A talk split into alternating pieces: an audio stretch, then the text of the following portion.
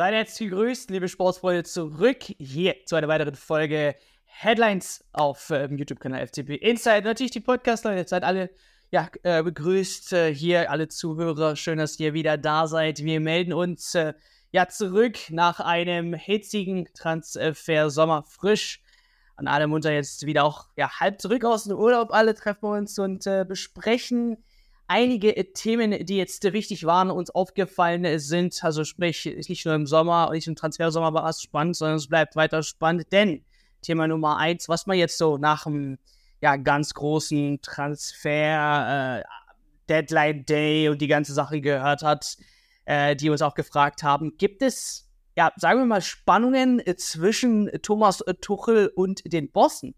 Denn es gab gewisse Forderungen von Thomas Tuchel, die habt ihr natürlich auch in den Kommentaren gut aufgefangen, die die Bosse nicht erfüllt haben. Wiederum sagen die Bosse, ah, ah, du hast schon ein ziemlich gutes Team, musst damit klarkommen und darüber wollen wir gerne heute reden. Unter anderem wollen wir aber auch natürlich auch die Verletzten uns äh, genauer anschauen, da ein kleines Update geben, wie sieht es bezüglich Manuel Neuer Co. aus. Und zum Schluss, haben wir auch schon letzte Woche gesagt, äh, gibt es äh, ja neue News, vielleicht zu Palinia wie sieht es da im Winter aus? Kommt er zum FC Bayern München? Ja oder nein? Und da freue ich mich natürlich wieder an meiner Seite, Virko und Sebastian. Schön, dass ihr wieder da seid. Ähm, ja, erste große Frage, gro äh, große Spannungen. Ja, darf ich das Spannungen sagen, Virko? Ich weiß es nicht. Zwischen äh, Thomas Tuchel und den Bayern Bossen. Ich meine, was jetzt, äh, was sind diese Spannungen? Was ist da vorgefallen? Und ganz wichtig, was für einen Anteil hatte Tuchel an der Seite ähm, mit den ganzen Forderungen, die er gestellt hat und so weiter und so fort. Hast du das Gefühl gehabt, das war ein bisschen too much, was er im Sommer gemacht hat oder eigentlich genau richtig?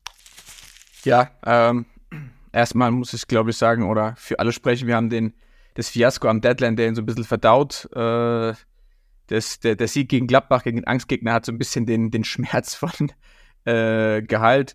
Aber klar, es, es gibt natürlich einiges aufzu, aufzuarbeiten und, und, und zu besprechen. Du hast es schon auch gerade gesagt, äh, in den letzten Tagen hat sich ein bisschen was getan. Wir haben ein paar neue Infos bekommen von verschiedensten Quellen. Ähm, gerade zum Thema, wie konnte es dazu kommen, was, was war der Auslöser? Ähm, und es, ja, das, es ist so ein kleines, kleines Puzzle, Puzzlebild und wenn man so die Einzelteile zusammensetzt und von den Infos, die man so bekommt, dann gewinnt man schon das Gefühl, dass Thomas Tuchel eine zentrale Rolle gespielt hat in den Transferaktivitäten und ja, mit seiner Art und Weise auch so ein bisschen mitverantwortlich war, dass es ja teilweise chaotisch war. Also als Beispiel, ähm, was die Woche wohl rausgekommen ist, was die Sportbild berichtet hat, war das ähm, das Cancelo-Thema. Der kam ja am Deadline der plötzlich hoch, so ein paar Stunden vor, vor Ende der, der Frist hieß es, Bayern bemüht sich um Cancelo. Sie haben ihn angefragt und anscheinend hat, ähm, war das so ein Wirrwarr, weil Tuchel oder die Bayern-Bosse gesagt haben, hey, wir finden keinen für rechts, lass doch mal beim alten Cancelo anrufen, ob der noch Lust hat, zurückzukommen.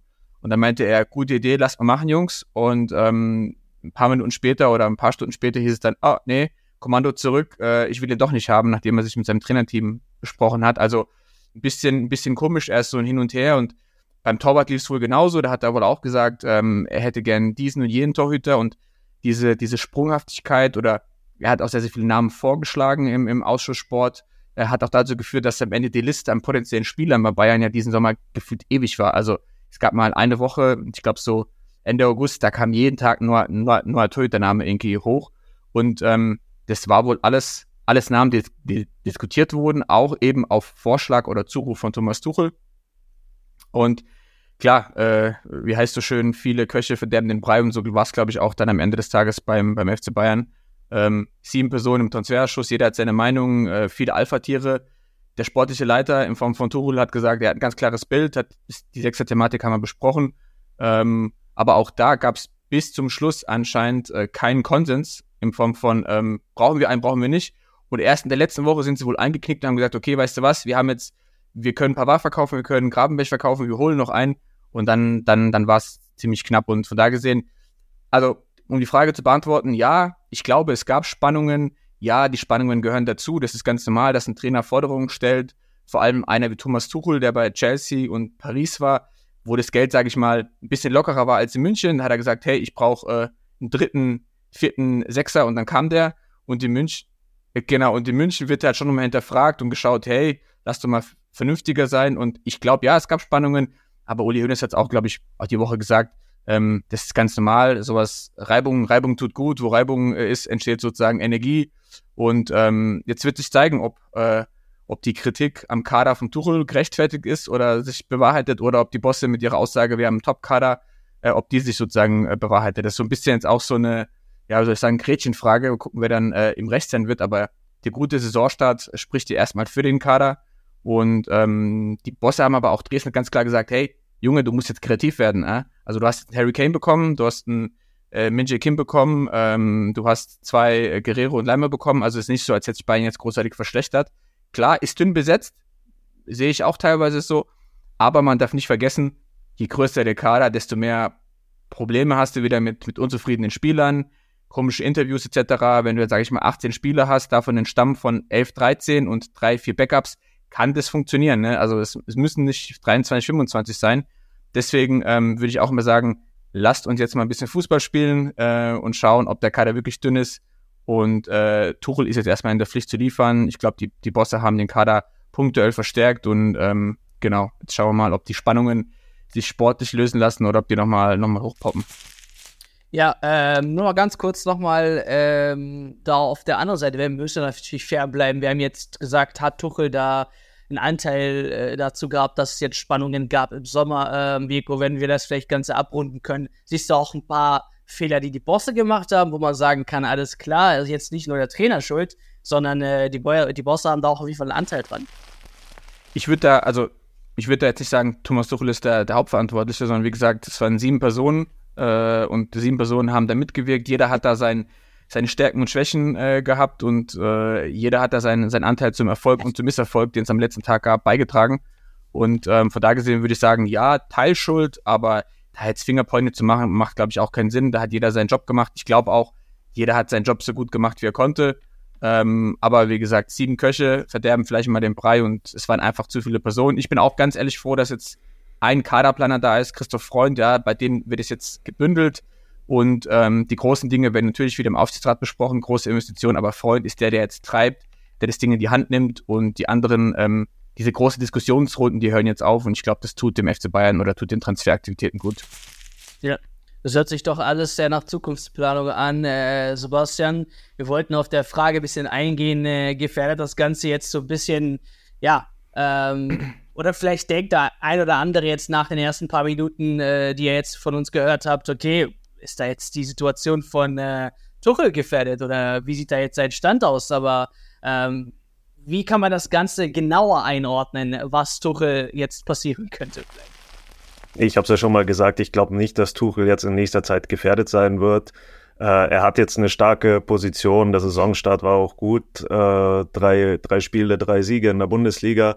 Ähm, also insofern gibt's keine Probleme. Ich glaube, man muss tatsächlich, wenn man über Tuchels Rolle redet, unterscheiden zwischen den Sachen, die jetzt im Transferfenster passiert sind und der Zeit danach.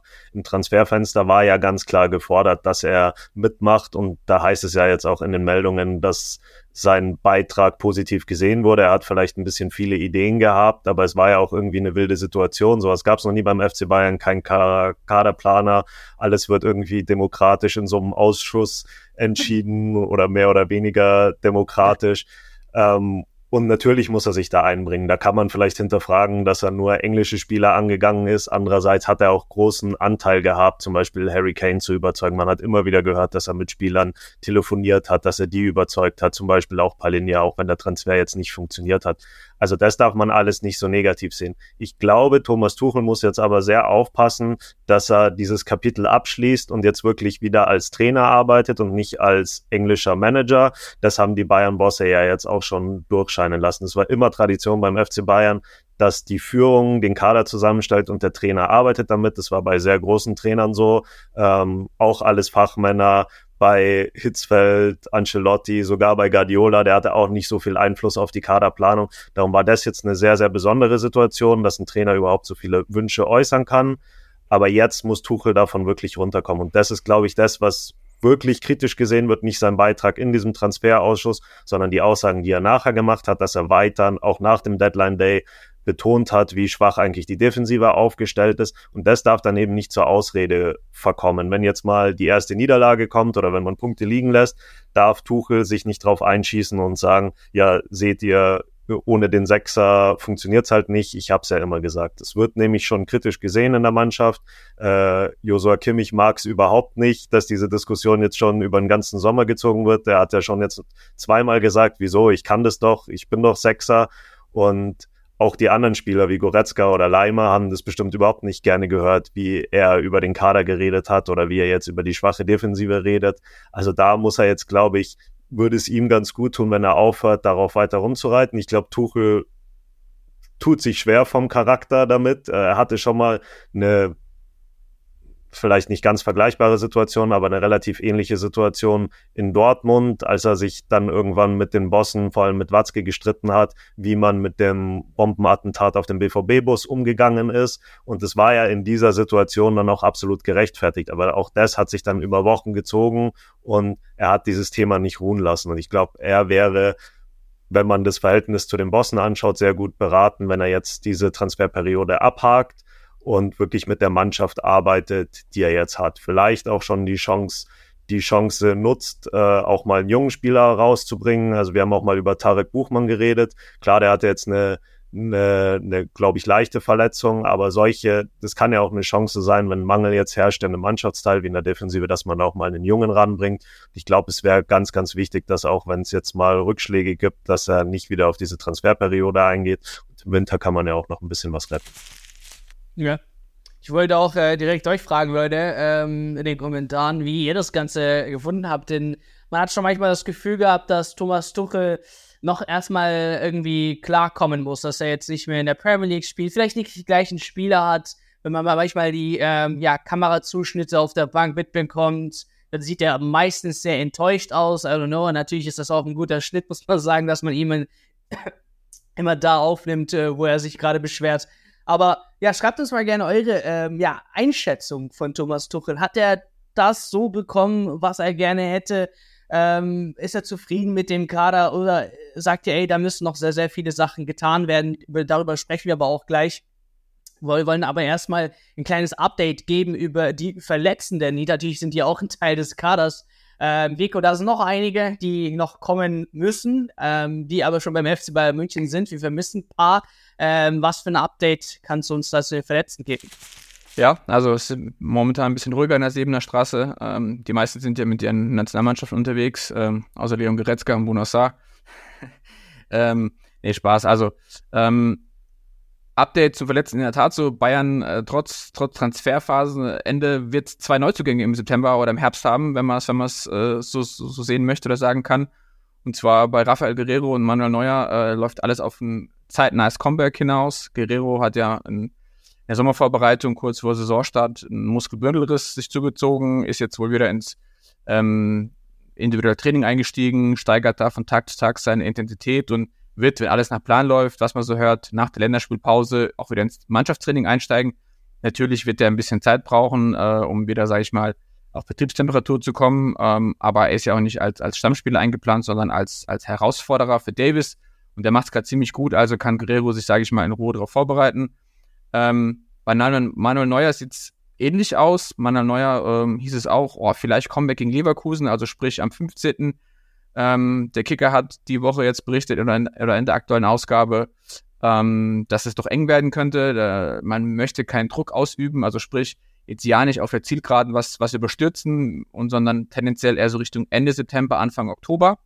Ähm, das könnte vielleicht so Richtung ja, Champions League, Manchester United gehen oder eben vielleicht noch einen Ticken später, aber auch da sind die Zeichen ganz klar auf, ähm, der kommt zurück, ähm, zeitnah und man sieht ja auch die Bilder und Videos, Bayern postet jetzt mittlerweile, es gibt schon Unterschied medial, ne? Die haben im Juli, hat er sich abgeschottet am Tegernsee und da durften keine Fotos gemacht werden. Und jetzt, jetzt wo er wieder rumspringt und fliegt, äh, werden Videos gemacht und Fotos gezeigt. Also ähm, da sieht man schon, dass es ein klares Zeichen ist, wenn der Verein offensiv kommuniziert und Bilder zeigt, dass es gut aussieht. Und bei Jam Jamal Musiala, glaube ich, ist es auch ähm, klar, dass er zurückkommen wird. Es war nur ein kleiner Muskelfaserriss. Ähm, er soll wohl die Woche auch oder im Rahmen der Länderspielreise noch zur, D zum, zur DFB 11 zustoßen. Ähm, ich persönlich als Bayern-Fan hätte mir gewünscht, er bleibt bei der Sebener und tut sich da in Ruhe vorbereiten, weil so gegen Japan und Frankreich ein Testspiel, äh, weil man da jetzt irgendwie angeschlagen groß helfen kann. Aber DFB und Bayern stehen im Austausch. Ich glaube, da werden auch beide kein Risiko eingehen und Vielleicht tut ihm die eine oder andere Minute gar nicht so schlecht vom Leverkusen-Spiel, bevor er so einen Kaltstart macht. Äh, ich glaube aber, dass keiner von den drei in der Startelf stehen wird gegen Leverkusen, sondern ähm, dass eben Musiala ein Kandidat von der Bank ist, Guerrero wahrscheinlich ein Kaderkandidat, wenn überhaupt, und bei Neuer dürfte es wohl äh, noch nicht reichen. Das ist so, was man aktuell sagen kann. Ja.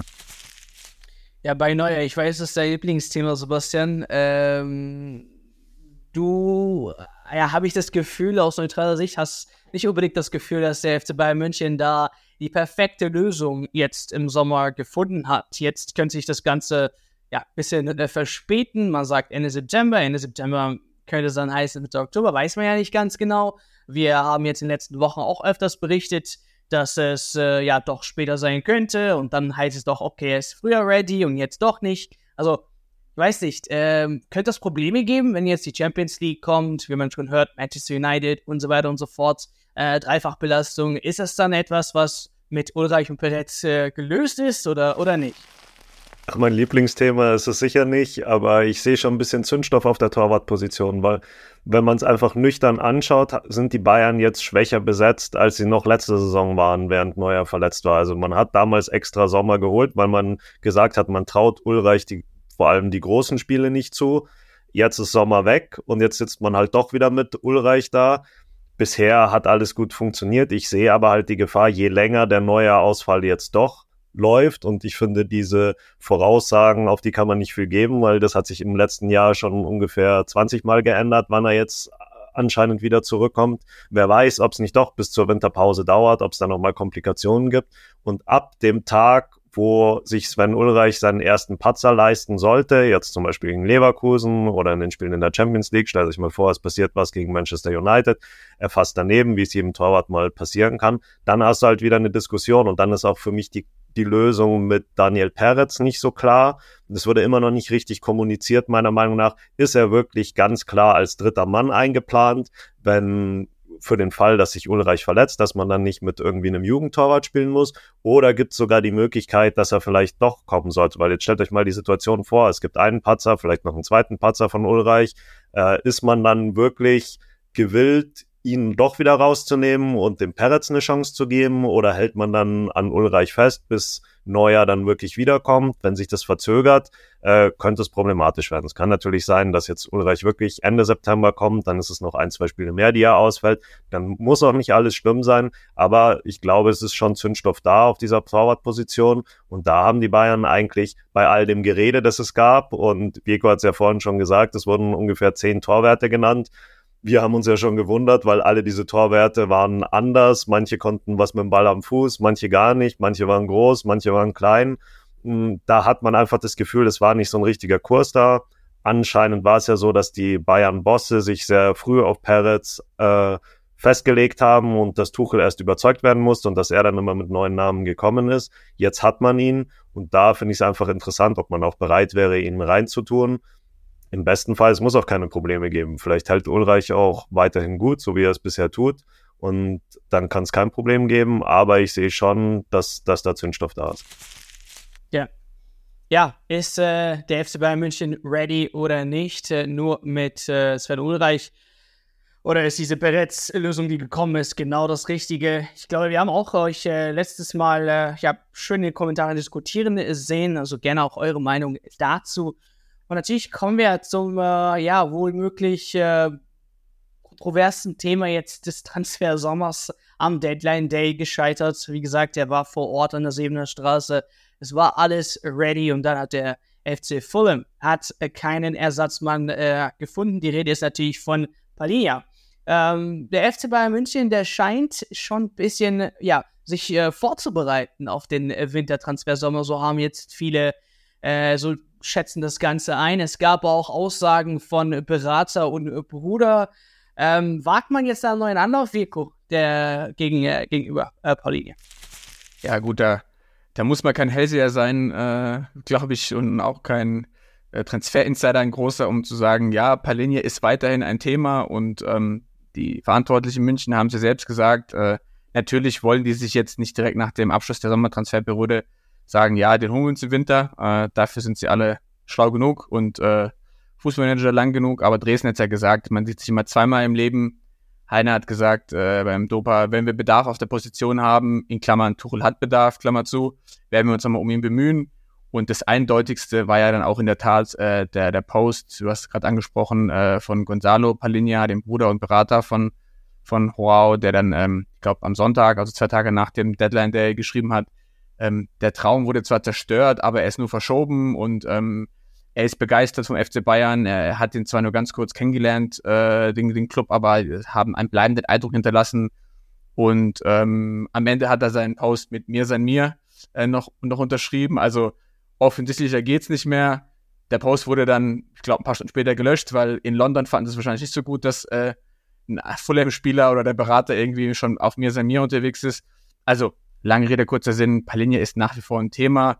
Ganz ehrlich, es gibt auch keine wirkliche Alternative in meinen Augen. Also wir hatten ja viele Namen, Eric, Eric Dyer, Scott McTominay und wie sie alle heißen. Ähm, Sangare ist ja gewechselt zu Nottingham. Also die Liste an Kandidaten, die bei Bayern gehandelt wurden, die, die wird ja nicht länger in den kommenden Monaten. Und Palinja, sagen sowohl englische als auch deutsche Medien, will nach wie vor zum FC Bayern. Laut Bild sogar ähm, nur zum FC Bayern im Winter. Es gibt jetzt so erste, erste wieder Gerüchte in, in England, dass Man United ihn auf dem Radar hat, wohl auch schon im Sommer, aber man mag es nicht glauben, aber das große Man United war finanziell nicht in der Lage, ein Angebot abzugeben, weil sie Probleme mit dem FFP, also mit dem Financial Fairplay haben. Und die müssen erst Spieler loswerden, bevor sie so eine Summe ausgeben können. Und ja, ich glaube, das ist so ein bisschen äh, Rauschen im Wald. Da will man vielleicht den Preis ein bisschen hochtreiben nochmal für ihn. Aber im Grunde ist das Ding eigentlich vereinbart. Mich würde es wundern, wenn sie auch nochmal an den kommerziellen äh, Rahmendaten rumspielen würden. Also sowohl Fulham als auch äh, Palinja mit Bayern. Ich glaube, da ist alles safe. Die spannende Frage ist natürlich, findet Fulham einen Ersatz. Da haben sie jetzt ein bisschen mehr Zeit und ich glaube auch der Wechsel ähm, von Palinha auf seinem Instagram-Profil von einem äh, Bild im Fulham-Trikot zur portugiesischen Nationalmannschaft zeigt ganz klar, was er von der Aktion gehalten hat, dass er keine Wechselfreigabe bekommen hat. Du willst ja auch keinen unzufriedenen Spieler da haben. Ne? Also der ist Profi genug, das hat auch sein Trainer gesagt, der wird jetzt sich ein bisschen schütteln, ein bisschen rütteln bei der Nationalmannschaft. Dann kommt er zurück, wird Vollgas geben, aber in dem brodelt weiterhin, der will diesen Transfer. Und ähm, Jetzt ist die Frage, hilft der FC Bayern sogar den Fulham irgendwie jemanden zu finden oder weiß ich nicht, werden sie wahrscheinlich nicht machen, aber ähm, jetzt haben sie genügend Zeit. Und ähm, dann wird das Ding im, im Januar hoffentlich über die Bühne gehen. Und ich hoffe auch zu den Konditionen, weil dann ist es ein ganz, ein ganz guter Deal. Und dann ähm, schauen wir mal, ob, ob dann der Wunsch Sechser, ob der nochmal die ganze Systematik für Tuchel ändert, aber ich hoffe es auch, weil ja, es war schon, es war schon ein bitterer Moment. Ne? Man hat ja nochmal Videos gesehen, wie er dann am Freitagabend letzte Woche da zurückgereist ist und so, und wie er dahinter am, am Flughafen da in Ober, Oberpfaffenhofen, wie das Ding heißt, war. Und es hat schon wehgetan, muss ich, muss ich ehrlich zugeben, die Bilder zu sehen. Ähm, und von da gesehen äh, hoffen wir, dass das dann im Januar im zweiten Anlauf klappt, ja. Ja. Äh, Sebastian, gerne noch dein Take äh, zu Panini. Ansonsten äh, hört es da ja nicht auf, ne? Ähm, da will ich gerne die Liste, die du eigentlich nie hast, aber die Liste mit Namen an Transfers, die der München vielleicht tätigen kann im Winter oder im Sommer bezüglich Verteidiger. Ähm, ja, kommen da jetzt noch mehr Leute als äh, nur Palinia? Also ich verspreche erstmal, dass ich die nächsten Wochen zumindest keine Listen mehr mitbringe. Jetzt ist erstmal ein bisschen Ruhe mit dem Transferfenster. Also ich glaube, Listen brauchen wir nicht. Du hast noch kurz gefragt wegen Palinja. Äh, da sehe ich es genauso. Ich glaube, das ist eine relative Formsache. Ich bin mir sehr, sehr sicher, dass die Bayern Palinja gesagt haben, mach dir keine Sorgen, wir ziehen das Ding noch durch, mach dich jetzt nicht fertig, wir machen das schon. Also das ist für mich auch schon ziemlich sicher, auch durch die Aussagen. Man sieht sich zweimal im Leben. Also die Bayern werden da jetzt gleich dran arbeiten. Ich würde da auch großes Vertrauen in Christoph Freund setzen. Das ist doch schön für ihn eigentlich, wenn er jetzt gleich da ist und ein paar Aufgaben auf dem Tisch hat, die er gut durchziehen kann, der wird jetzt sofort daran arbeiten. Also ich glaube, da kann, kann man sich als Bayern-Fan schon große Hoffnungen machen. Ähm, dann geht es darum, was machen die Bayern noch? Es ist ja klar, dass sie weiterhin Verteidiger brauchen. Tuchel hat, obwohl er die ganze Zeit über einen Sechser dann gesprochen hat, während der Transferperiode, hat er sich ja dann im Nachhinein ziemlich auf die Defensive gestürzt, gestürzt also auch auf die Abwehr und hat gesagt, da sind wir dünn besetzt. Äh, der Pavard-Abgang wurde dann nicht kompensiert und ich kann mir sehr, sehr gut vorstellen, dass die Bayern dann auch hier was auf dieser Position im Wintertransferfenster machen. Sie wollten ja immer eine Laie, auch wenn man eigentlich nicht so gerne im Wintertransferfenster handelt, ist es ja eine sehr gute Zeit, um Laien zu machen. Ich denke da an so einen Spieler wie Trevo Chaloba, den man, mit dem man ja schon relativ fix war von Chelsea, wenn der jetzt sieht, okay, er macht keine Spiele und Chelsea merkt auch, okay, wir haben eigentlich nicht in unserem aufgeblähten Kader so eine Verwendung für ihn, dann verleihen wir ihn doch mal und reden dann über eine Kaufoption nochmal im Sommer. Also ich denke, in der Abwehr wird man schon was machen. Mit Amelkamp Bella Kotschap wird es nichts mehr werden. Der war ja auch dann heißer Kandidat und wohl auch für eine Zeit die favorisierte Lösung. Der ist jetzt verliehen an die PSV Eindhoven. Also den wird man im Winter nicht bekommen. Aber wahrscheinlich redet man nochmal mit Chaloba oder es gibt dann nochmal eine berühmte Liste und neue Namen spielen sich in den Vordergrund. Aber ich glaube auch, dass man in der Abwehr noch was machen wird. Man hat ja auch noch Geld. Also das ist ja die gute Seite an diesem versauten Deadline Day. Die Bayern sind insgesamt mit einem Transfer Plus rausgegangen, muss man sich mal überlegen. Einen Top-Verteidiger geholt mit Kim, bester Verteidiger der Serie A, jetzt sogar nominiert unter den Top 30 für einen Ballon d'Or.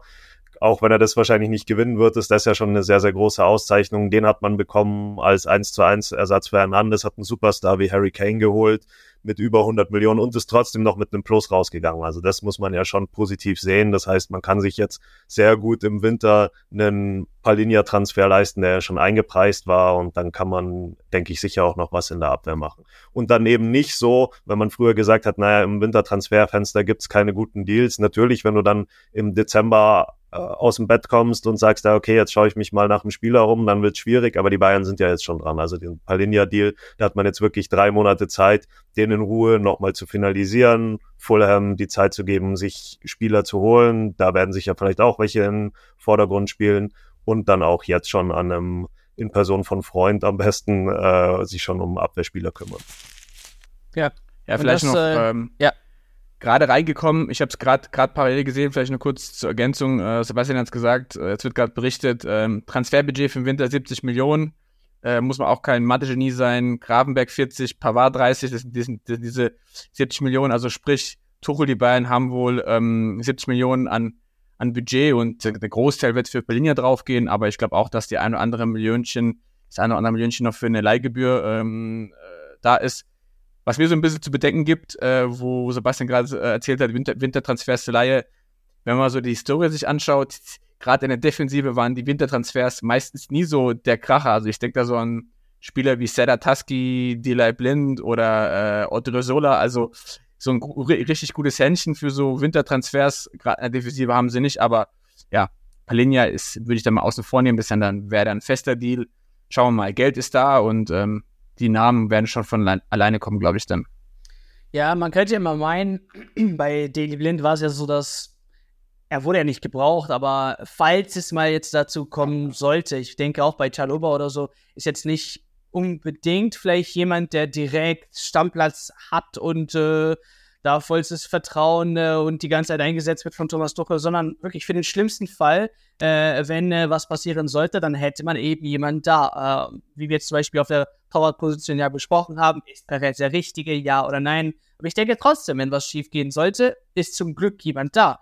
Und äh, das könnte vielleicht so ein Wintertransfer, ähm, ja, Zweck sein. Ob es jetzt Chaluba wird oder jemand anderes oder ob es am Ende jemand Besseres wird, als was wir in der Vergangenheit gelernt haben von Tusky und Blind, äh, muss man halt abwarten, aber ist, ist so. Ähm, ich denke, die Fragen in die Runde kann man eigentlich euch, äh, liebe Zuschauer und Zuschauer, äh, stellen und auch die Zuhörer, ähm, wie ihr das Ganze findet ähm, im Winter. Muss da jetzt neben Palier noch mehr gemacht werden?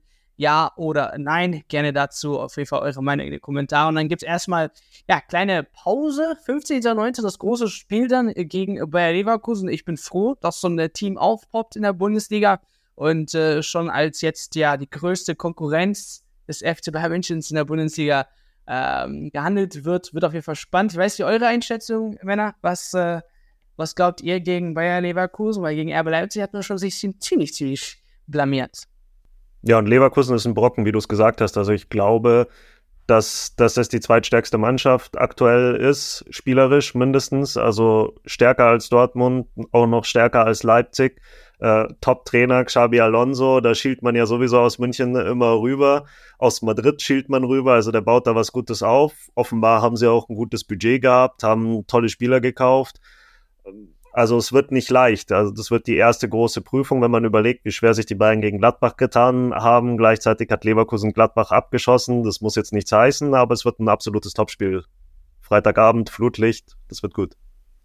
Was will man mehr? Ja, ähm, Sebastian, Sebast Sebastian hat es gesagt, äh, ich habe diese Woche ein Video gesehen von Alonso auf dem Trainingsplatz, äh, wie er wie Guardiola rumrennt und gestikuliert und selbst noch sozusagen im Training mitmacht. Also ist, glaube ich, echt ein Herzbluttrainer und äh, Leverkusen wird ein sehr, sehr gutes Sprungbett für ihn. Wohin es ihn erzieht, wird sich zeigen, aber so wie Sebastian gesagt hat, es wird ein, wird ein, wird ein äh, dickes Brett für Bayern. Ich hoffe aber, und da bin ich optimistisch, die Jungs kommen äh, hoffentlich mit, mit zwei Siegen zurück, also gerade die deutschen Nationalspieler. Das wäre, glaube ich, ganz wichtig, um diesen, diesen Minilauf vom Verein, Nationalmannschaft mitzunehmen. Und ich bin auch der Meinung, so ein Sieg gegen Leverkusen könnte so ein bisschen ähm, den Knoten zum Platzen bringen, so das Transfer-Hickhack ein bisschen komplett belassen. Wenn du jetzt Leverkusen besiegst zu Hause, bist du die einzige ungeschlagene Mannschaft oder bist Tabellenführer am Freitagabend und dann hast du erstmal einen harten Brocken besiegt, du hast einen Angstgegner Gladbach besiegt, du hast ein Top-Team besiegt wie Leverkusen und dann kannst du echt Fahrtwind aufnehmen. Also könnte echt, klingt jetzt doof, nach vier Spieltagen sagen, Wendepunkt in der Saison sein, aber könnte so eine, eine Startrampe sein, sage ich mal, für einen, für einen coolen Herbst oder für einen coolen September und deswegen freue ich mich auch. Du hast es gesagt, Freitagabend, Flutlicht, was willst du mehr? Und ich überlege sogar, ob ich vielleicht noch spontan ins Stadion äh, gehe und irgendwie noch an Tickets äh, mich kümmere, aber ja, schauen wir mal. Hoff mal lieber nicht auf zu viel Siege der deutschen Nationalmannschaft. Ich wollte Davon nur sagen, sollten es die ganz, Bayern nicht ganz abhängig schwer machen. auf äh, so. die deutsche Nationalmannschaft zu tippen, ist schon äh, gewagt. Nee, mir geht's, mir geht's ja weniger äh, um die Mannschaft, mir geht's eher um die Bayern-Spieler. Also äh, ich glaube, nach der letzten Länderspielreise kam die schon so ein bisschen geknickt. Ja, gut, da war, da war Sommerpause danach. Aber so mit zwei Niederlagen will ich die jetzt auch nicht zurückkommen sehen, ganz ehrlich. Nee, das auf jeden Fall nicht. Aber ich, sag mal, Ja. die Konkurrenz Aber dann hat Kingsley einen Sieg wenigstens mitgenommen. Oder so, ja, einer wenigstens. Äh, ja, Konkurrenz belebt das Geschäft, Freunde. Das, äh, wir freuen uns. Also ich freue mich persönlich, dass, wie gesagt, so eine Mannschaft wie Leverkusen da in der Bundesliga auf einmal irgendwie aufgepoppt ist mit so vielen guten Spielern, Boniface und Co. Also es wird auf jeden Fall ein geiles Spiel. Freitagabend, wir sind gespannt. Wir sagen erstmal, ja, genießt jetzt, ja, kann man sagen, genießen, weiß ich nicht, aber habt eine schöne Zeit die nächsten zwei Wochen, bis, äh, bis wir dann wieder über die Bundesliga reden können. Aber ansonsten an der Stelle sage ich euch vielen Dank fürs Einschalten. Danke, Männer, für eure Zeit. Vico und Sebastian. Bis nächste Woche dann. Mach's gut. Ciao, ciao.